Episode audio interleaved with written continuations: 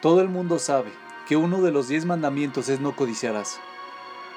Sin embargo, la mayoría de las personas no saben cómo funciona esto.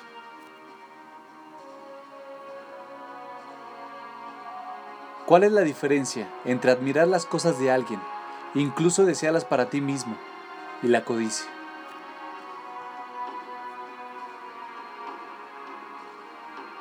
Los jajamí me explican que la prohibición de codiciar solo se trasgrede cuando comienzas a planear cómo obtendrás algo de la otra persona incluso si tiene la intención de ofrecerle un precio muy por encima del valor de mercado. La mera planificación de cómo apoderarse de su propiedad es un problema de codicia.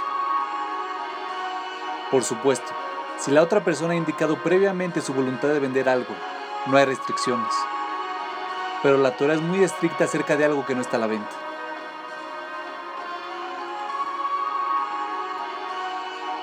Nos dice Rapshaw Rosenblatt. La idea es simple. Tenemos que aprender a respetar la propiedad de los demás, hasta el punto de que consideremos que sus cosas son completas y absolutamente intocables bajo cualquier circunstancia.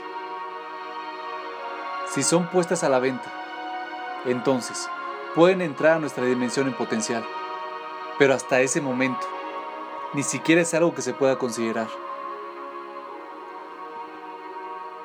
La Torah lo expresa muy bien no codiciará su propiedad ni a su mujer. Su propiedad debe ser tan tabú como su esposa. De la misma manera en que ninguna persona normal trataría de hacer un complot para conseguir que alguien entregue voluntariamente a su esposa, así también con su propiedad. Los jajamí me explican por qué.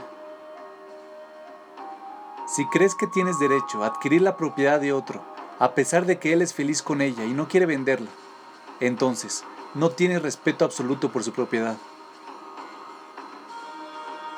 Y no tener respeto absoluto por la propiedad ajena es el primer paso en un camino muy resbaladizo hacia la deshonestidad y el robo descarado.